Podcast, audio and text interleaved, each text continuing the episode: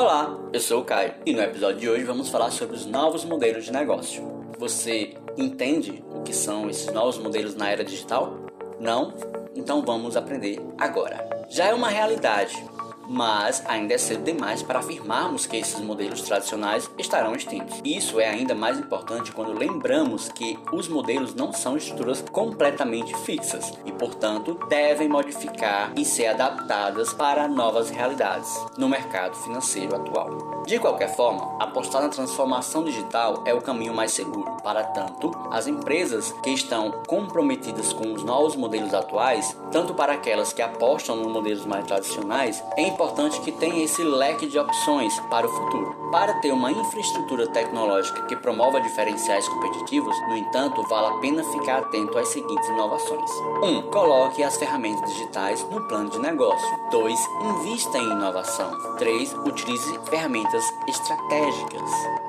Por fim, lembre-se de que as ferramentas digitais não fazem todo o trabalho sozinho. Por isso, é importante garantir que cada investimento em soluções digitais tenham suas justificativas e retornos esperados, além de precisar ser integrado às demais soluções da empresa.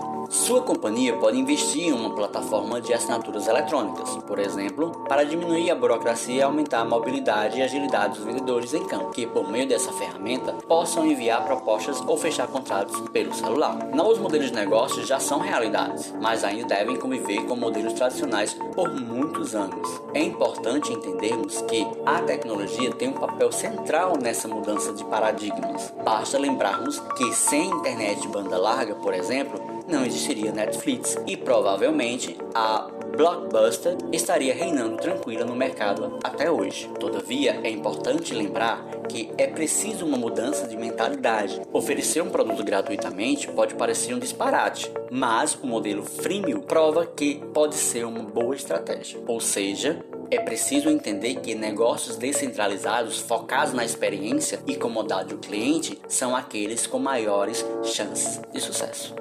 Se gostou desse podcast, acesse o nosso blog administraçãoconexãocafé.blogspot.com. Lá você vai encontrar mais informações sobre o tema. Tivemos como referência a Revista Brasileira de Administração. Nos siga no Instagram, arroba Conexão com Café e até o próximo podcast.